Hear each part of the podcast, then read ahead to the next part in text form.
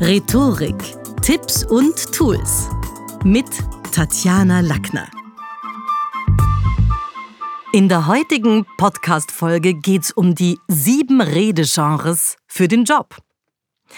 Jeder von uns kommt gerade aus einem Gespräch, tritt bald wieder in Interaktion mit anderen oder bereitet sich auf eine Besprechung vor. Also wir alle, will ich sagen, stecken permanent in Redesituationen über beide Ohren sind unmittelbar davor, mittendrin oder kommen gerade aus einer raus. Und dabei geht es ja immer um Meinungen, Analysen, Ansichten, Betrachtungen. Unser Alleinstellungsmerkmal zu finden, ist dementsprechend ein wichtiger Schritt auf dem Weg zum gelungenen Eigenmarketing. Denn wer soll dich verkaufen, wenn nicht du dich selber? Wer kennt dich so lange und so gut, um über deine Ideen Auskunft geben zu können? Und da finde ich es wichtig, diese sieben Redegenres mal zu kennen und rauszufinden, wo sind denn eigentlich meine rhetorischen Fähigkeiten am größten? Denn es gibt viele Redegattungen, aber kaum irgendwer ist in allen Redegattungen gleich gut.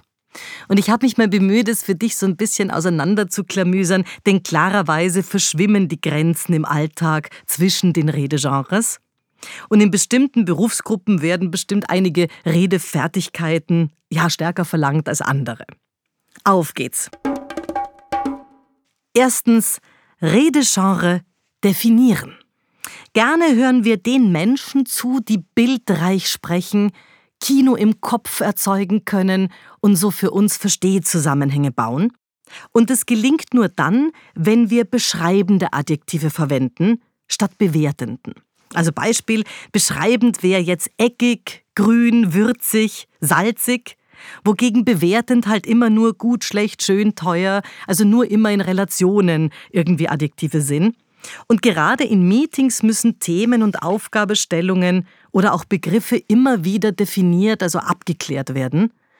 Und da habe ich schon die Erfahrung gemacht, dass Themenführerschaft nur bekommt, wer sich um exakte Definitionen bemüht.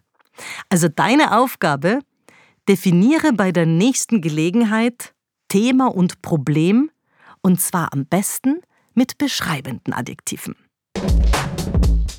Zweites Redegenre. Subsumieren. Nicht jeder kann komplexe Inhalte auf den Punkt bringen. Ich erlebe das auch in der eigenen Familie, wenn ich wissen will, wie war der Kinofilm, erzähl einmal, wie war denn das? Und dann der eine oder andere, oh, das Elend lange und was und detailverliebt und ich verstehe gar nichts mehr.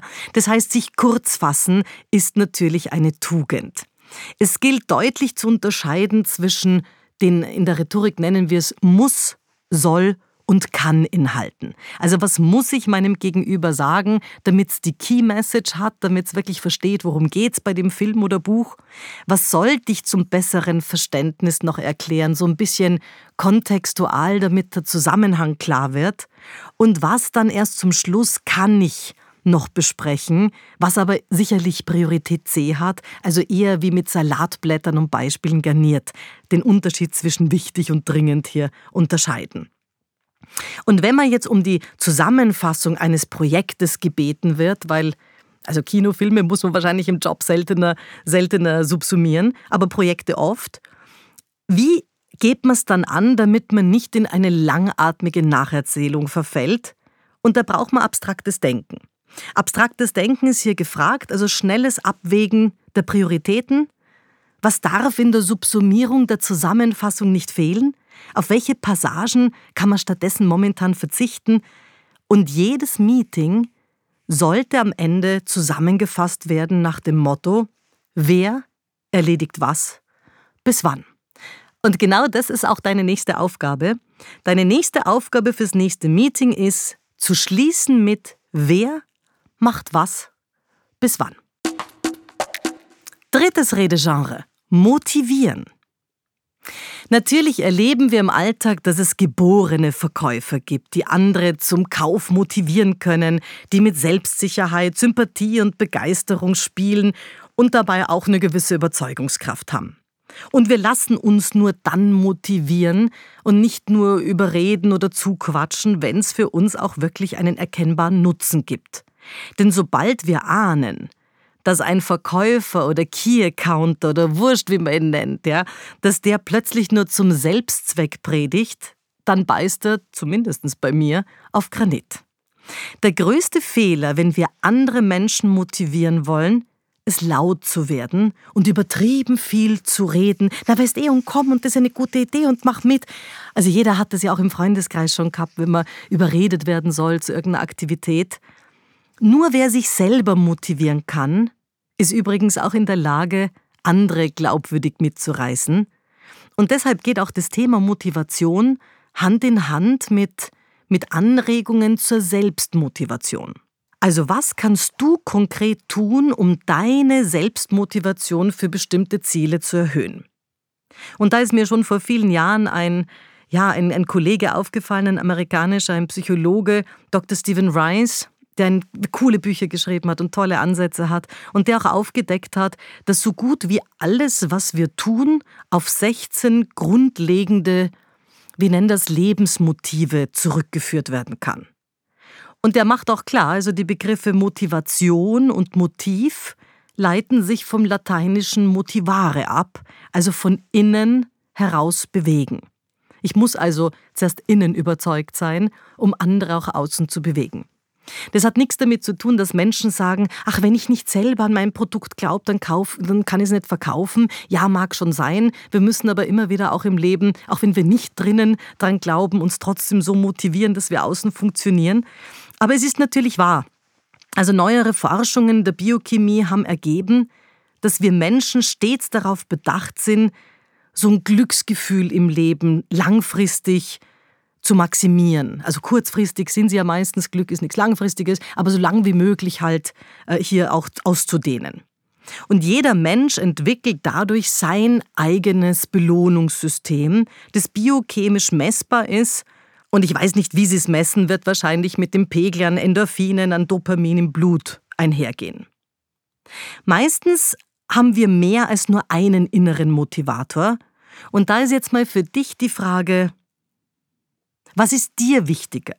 Ist es zum Beispiel Sicherheitsdenken oder Machtstreben? Also was sind so deine Anreize? Denn viele Anreize spielen zusammen und treiben uns an. Das ist das, was wir aus der Psychologie die eigenen Antreiber nennen. Und ja, bei anderen Menschen natürlich auch schnell im Gespräch herausfinden müssen, was nur funktioniert, wenn wir ihnen zuhören. Denn die Menschen tragen ihre Antreiber auf der Lippe und du bist dann kommunikationsstark, wenn du hinhörst und merkst, was ist eigentlich dem anderen momentan wichtig. Also, wieder eine kleine Übung. Achte beim nächsten Gespräch darauf, was ist die Karotte deines Gesprächspartners? Ist es Geld? Ist es Zeit? Was ist ihm offenbar wichtig? Denn wir haben nicht unendlich viele Lebensmotive. Stephen Rice hat recht, wahrscheinlich kann man sie auf 16, vielleicht sogar noch auf weniger eindampfen.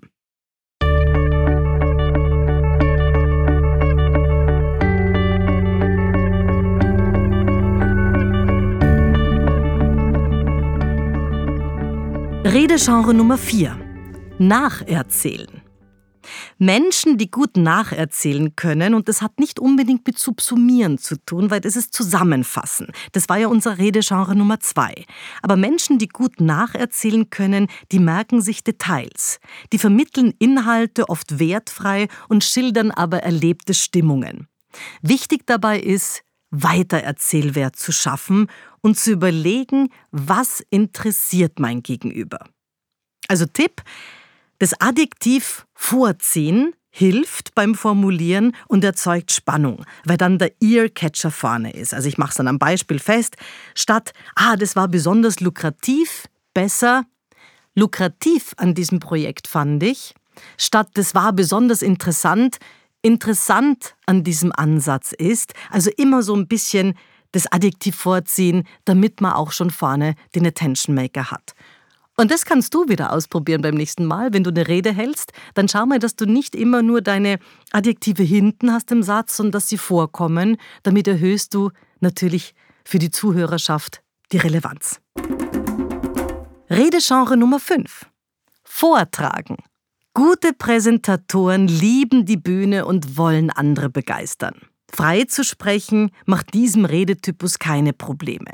Nachdem der Referent vor seinem Auditorium steht, weiß der, dass gute Körpersprache, tadelloses Outfit, dass sowas wichtig ist. Und er weiß auch, dass Zeitmanagement relevant ist, denn die Zuhörer haben auch nach deiner Rede noch ein Leben und irgendwie noch was vor. Und da kommen so zwei Begriffe auf, die in den letzten Jahren immer mehr Furore gemacht haben, nämlich das Thema Rededesign und inhaltliche Dramaturgie, die so ein Publikum von Anfang bis zum Schluss gerne zuhören lassen. Und das ist aber natürlich auch für manche Menschen eine Vorbereitungssache.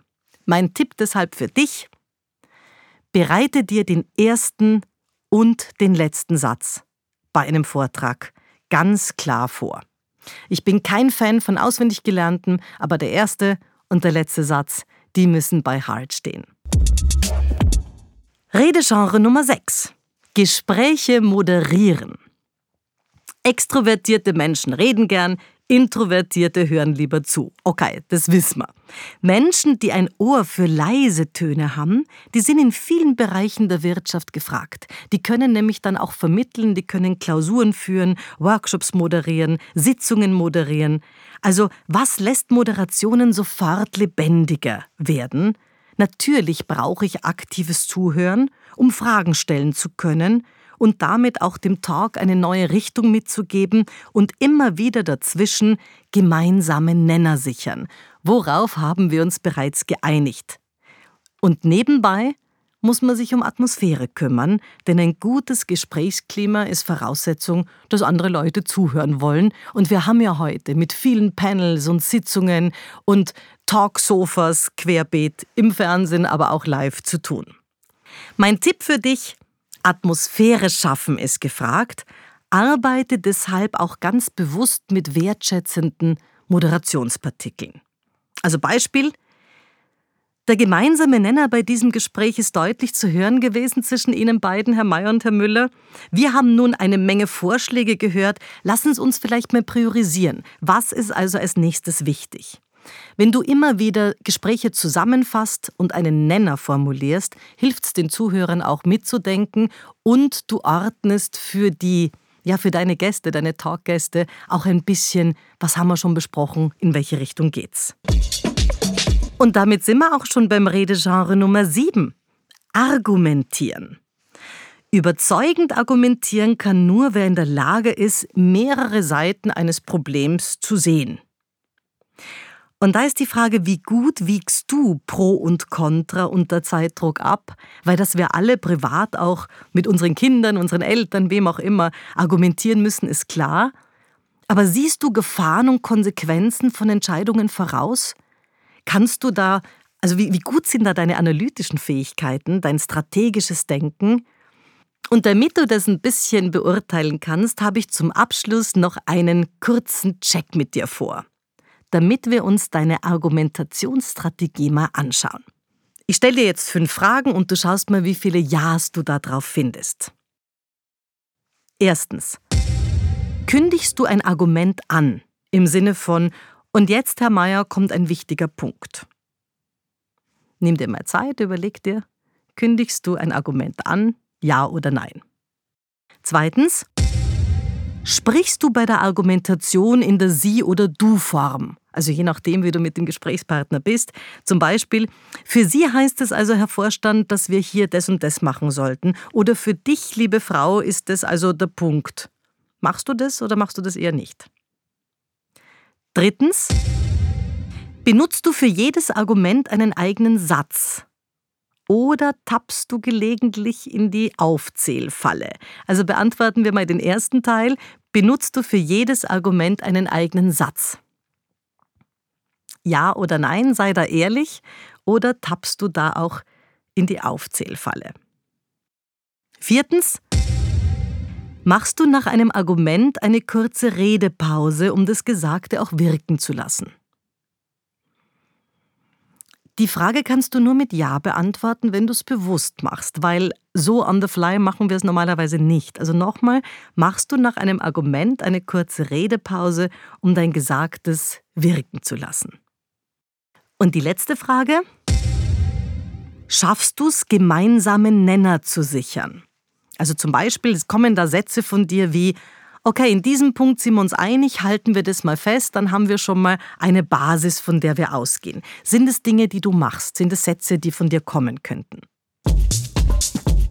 Die Auflösung, je mehr Ja-Antworten du hast, umso besser bist du bereits.